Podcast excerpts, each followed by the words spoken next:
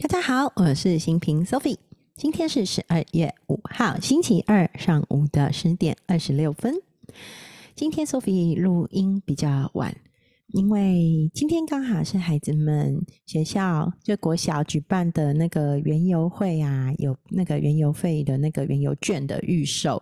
那我们学校是属于那个就是会透过举办文园游会来做募款的一个学校，所以每年重头戏家长会就是要印制原油券，然后大家会有预购原油券，等到园游会当天，大家就可以拿着原油券来消费，然后。就是同时，也是学校家长会募款，能够支援一些学校的一些必要开销的经费的一个过程。对，那今天是第二天哦，我很喜欢参与学校家长会，跟一起很热心的家长们、爸爸妈妈们一起，我们来在学校为学校做些服务跟奉献。那过去这七八年，我也是学校的职工。那当然，这一两年因为我自己开始创业，所以在学校志愿服务的时间越来越少。但是家长会的部分，我都还是有参与哦。所以其实蛮蛮舍不得的，因为今年是我们家美眉六年级最后一年了，这也是我参与过小家长会的最后一年。那去年我是学校的家长会会长嘛。今年好朋友曾毅他接棒了会长的工作，然后邀请我成为副会长支持他，所以最后一年有点舍不得。对，就是在卖券的时候，我们都会跟大家一起工作、一起玩，然后一起聊天，然后孩子们会拿着钱来买原油券。跟孩子们对话的过程，然后看着孩子们可爱的小脸蛋，那个互动其实是真的还蛮疗愈的，是一个很棒的疗愈过程哦。那也是因为这两天，昨天跟今天都有原油券预购嘛，那我都会去支援，所以我就服务到今天。然后今天因为早上赶着出门，就来不及，所以今天的节目就录的比较晚。对呀，好。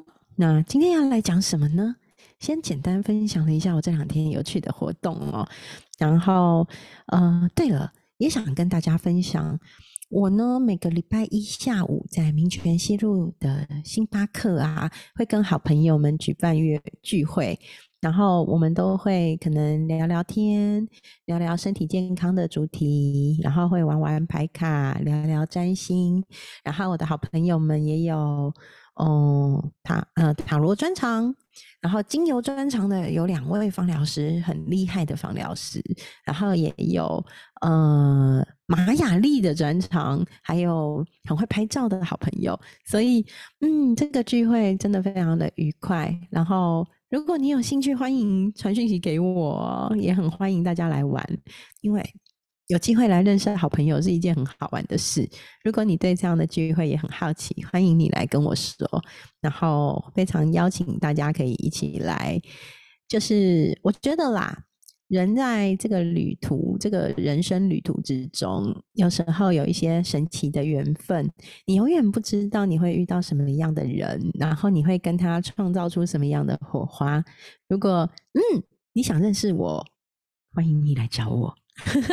好哦，那今天要分享的是什么呢？照惯例，就是最近我热爱的这本书《一年顶十年》，在骤变的时代，用正确的策略，让自己的成长速度比过去快十倍。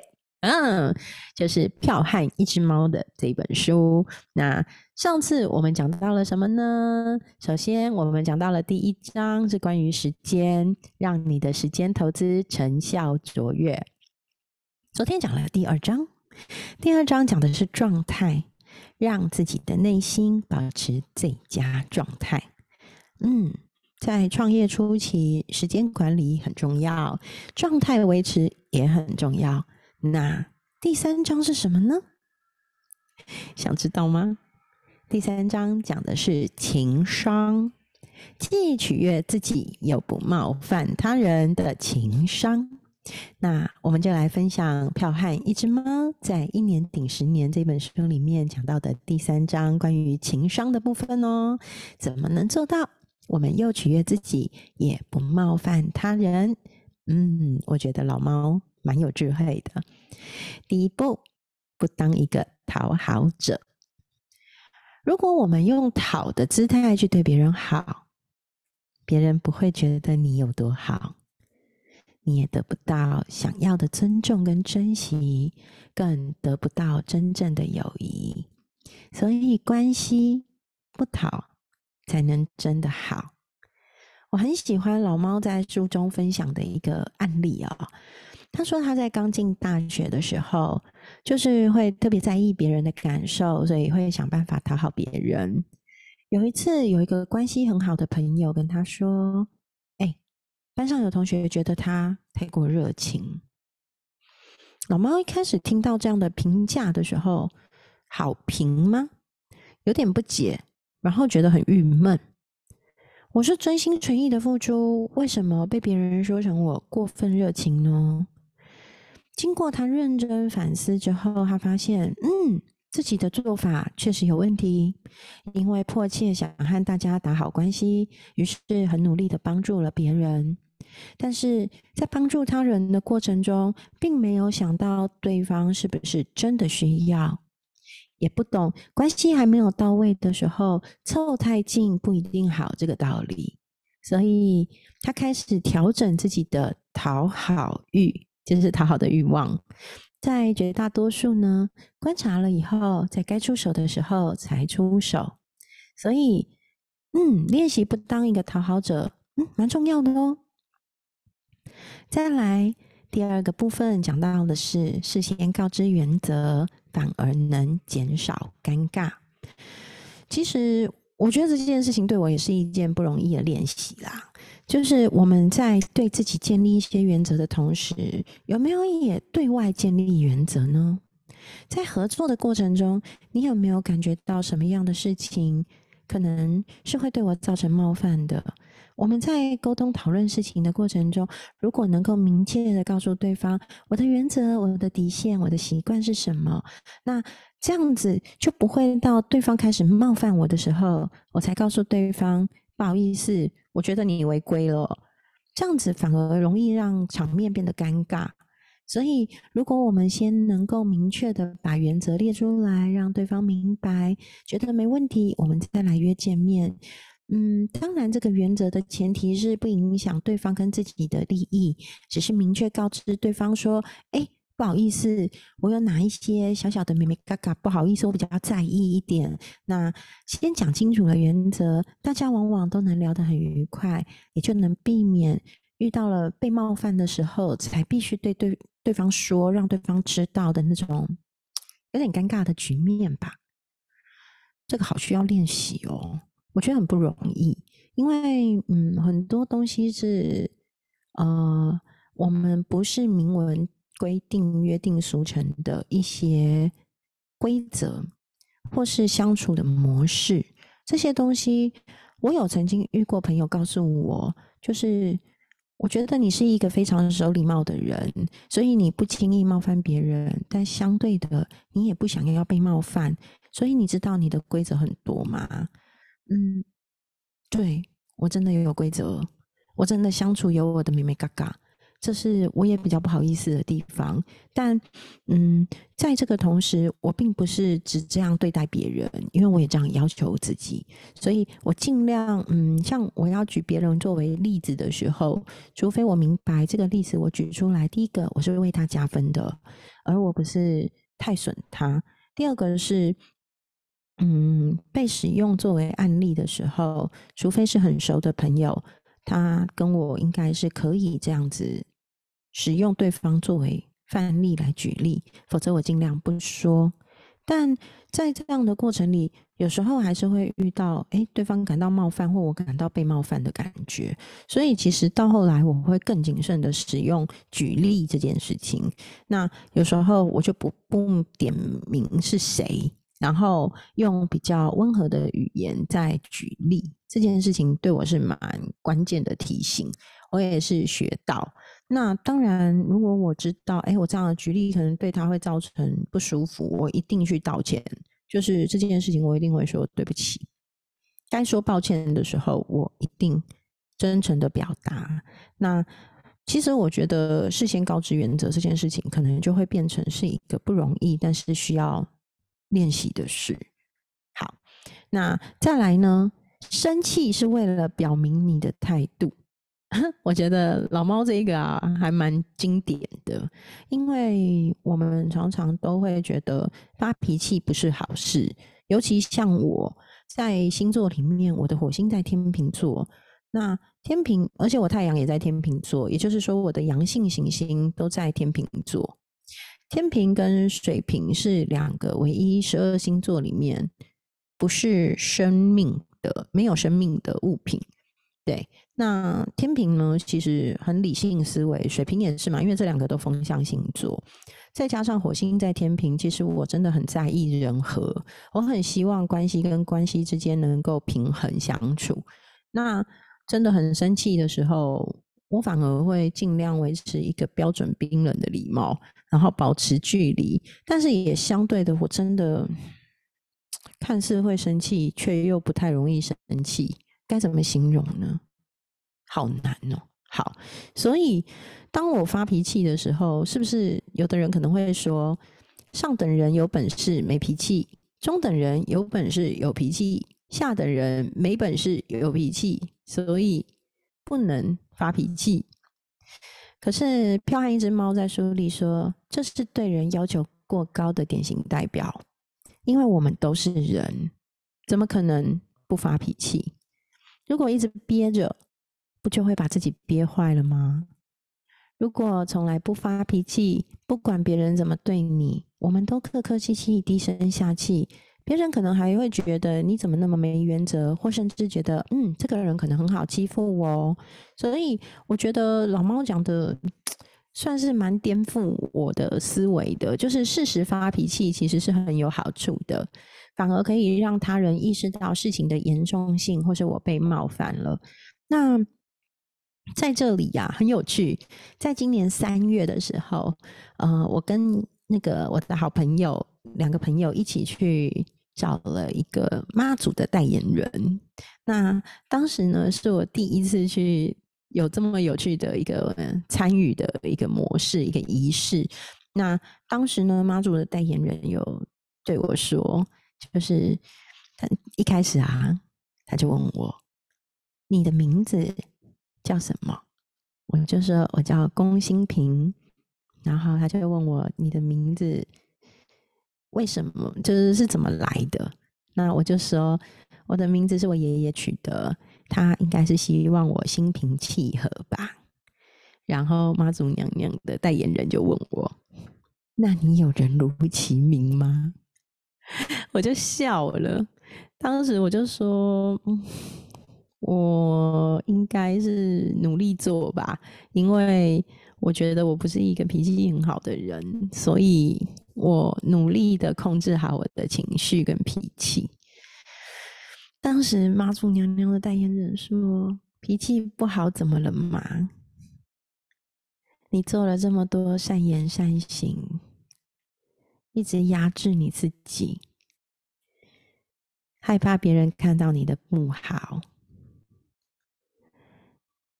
你不管脾气好不好，会看到的人都会来到你身边。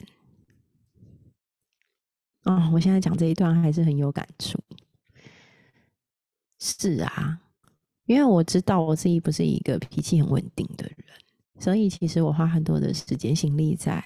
控制好我的情绪，因为总觉得活到四十七岁了嘛，我们总还是要当一个成熟的人。所以，当我觉得不高兴的时候，我可能会深呼吸，可能会先不说话，可能会先好好的控制好我自己的情绪，再来做后面的处理。可是有时候，很熟悉我的人。明白我的朋友，其实我有点藏不住，所以当我在调频的时候，其实身边的人是会就很熟的朋友，其实会知道我的状态不太对，或者不太一样。可是我其实蛮希望能够有一个时间空间，让我可以先缓缓，让我可以先跟自己在一起，好好的照顾自己，让我那个情绪先过，因为情绪处理好才有办法处理事情。可是有时候，如果会让我觉得连让我好好缓一下的时间都没有，空间都没有的时候，我会觉得好难哦。所以，其实老猫这一段话蛮让我有感的，是不是？我的不想要引发冲突，反而变成空气上结冰的一个过程，我也不知道。所以，怎么去拿捏发脾气这件事情？拿捏生气，为了表明态度的这件事情，对我来说，其实真的是一门学习耶。我觉得好不容易哦。嗯，好，那还有什么呢？我觉得里面有一个很重要的，是我一直很小心的，就是群发讯息必须谨慎。因为人都觉得自己是特别的，希望自己被重视，在收讯息的时候也是。所以，如果在过年传讯息或是祝福给身边的朋友，那如果一看这个祝福讯息其实是群发的，可能就会觉得哎不够重视哎。所以，其实讯息这件事情。克制化真的很重要，我也是很有感。如果我今天收到的讯息看起来就是罐头，我基本上就是关掉，然后可能回个笑脸，回个贴图。对，但是我觉得老猫里面讲到传讯息的时候，要想办法让对方感受到备受重视，这样效果才好。嗯。谁喜欢被发罐头讯息？因为跟他广告，诶，还不如直接面对面的看着他，或是好好的为他传一封讯息，这个讯息的感受度会更高。那除了这个之外，还有呢？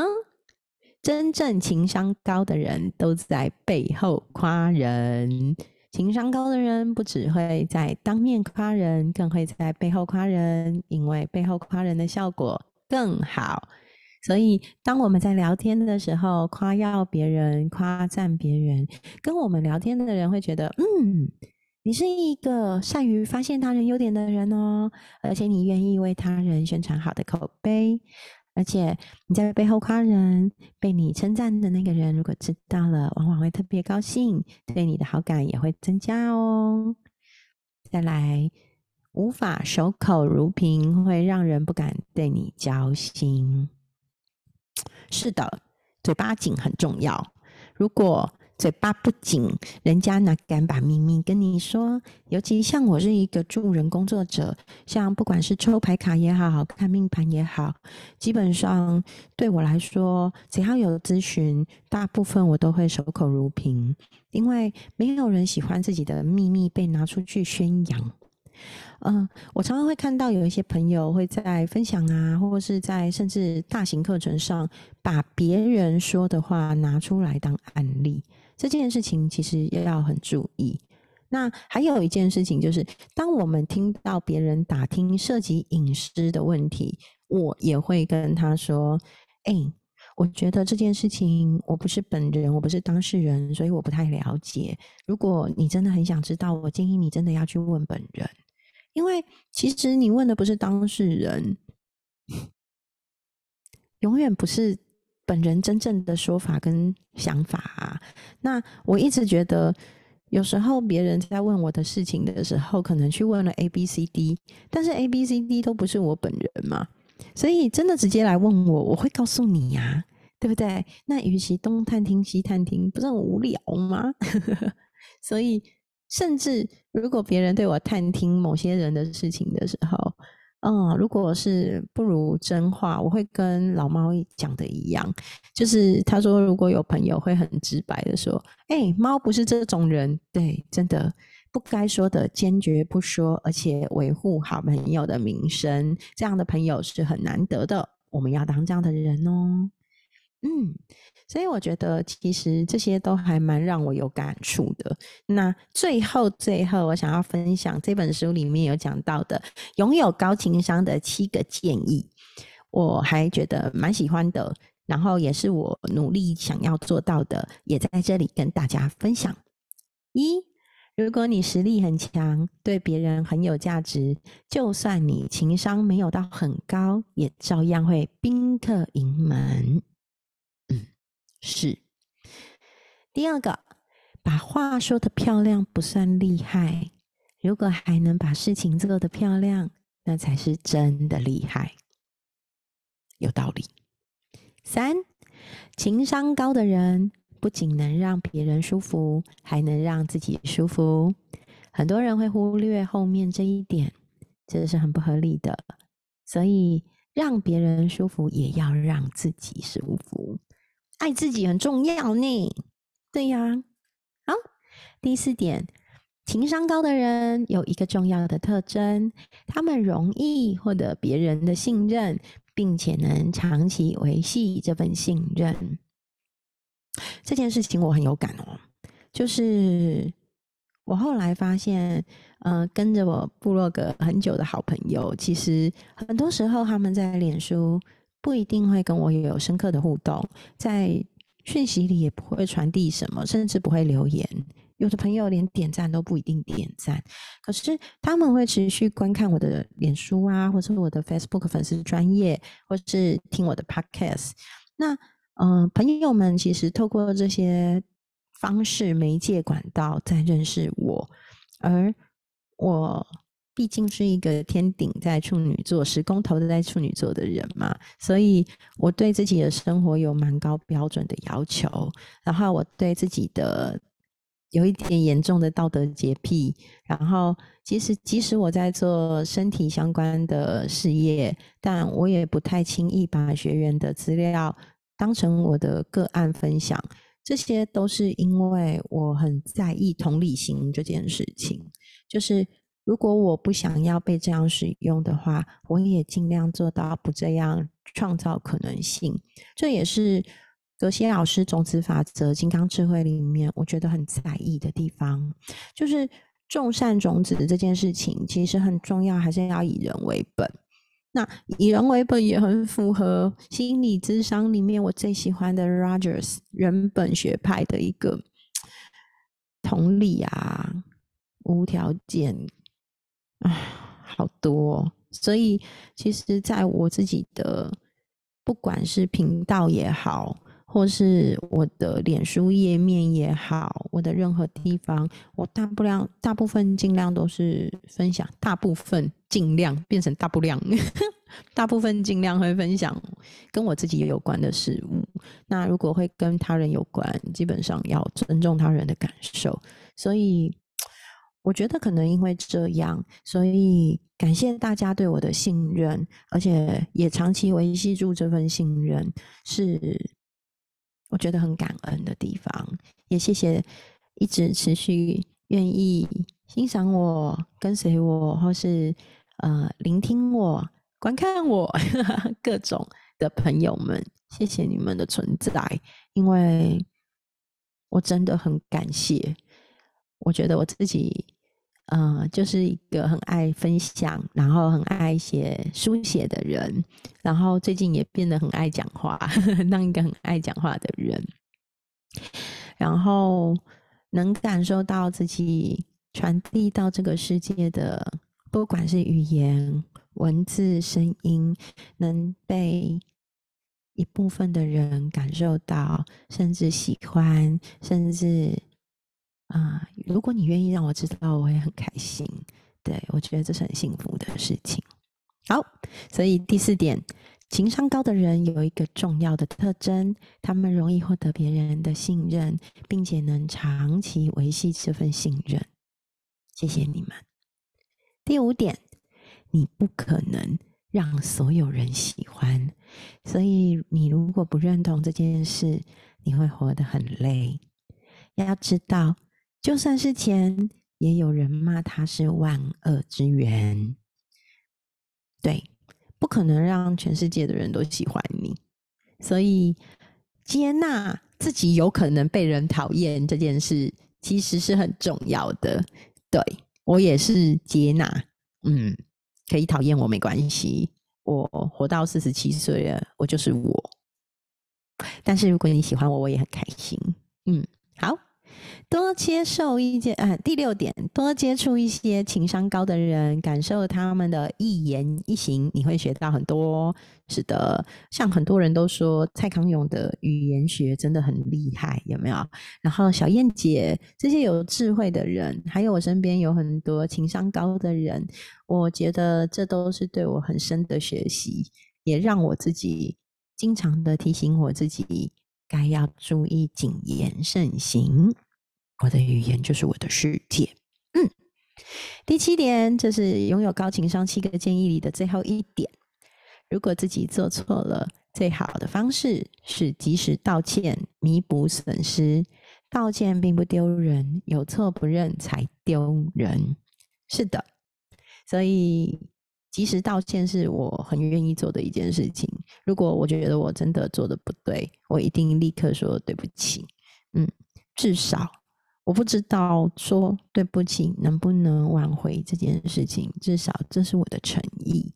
那我有诚意来做这件事情，希望对方能够收到。对，这就是这一章关于情商的部分，所以我还蛮喜欢的。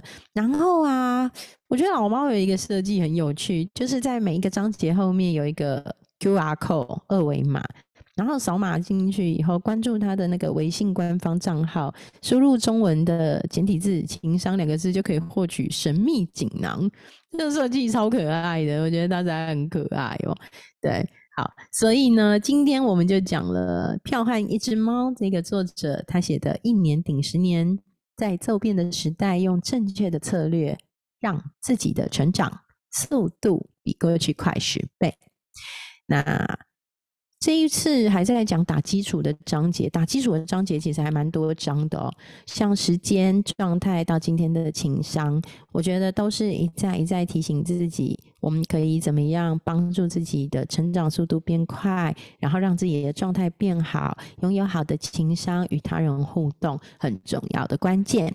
好，那今天的分享呢，就来到了这里，希望我的分享也对你有帮助，因为这是我很喜欢的一本书。那呃，经常在这个过程中内自省，然后调整自己的步伐，调整自己的状态，调整自己的做法，然后让自己跟他跟他人的互动可以越来越好，是很重要的事情哦。好，谢谢大家，今天的节目就到这里，我们下期见喽，拜拜。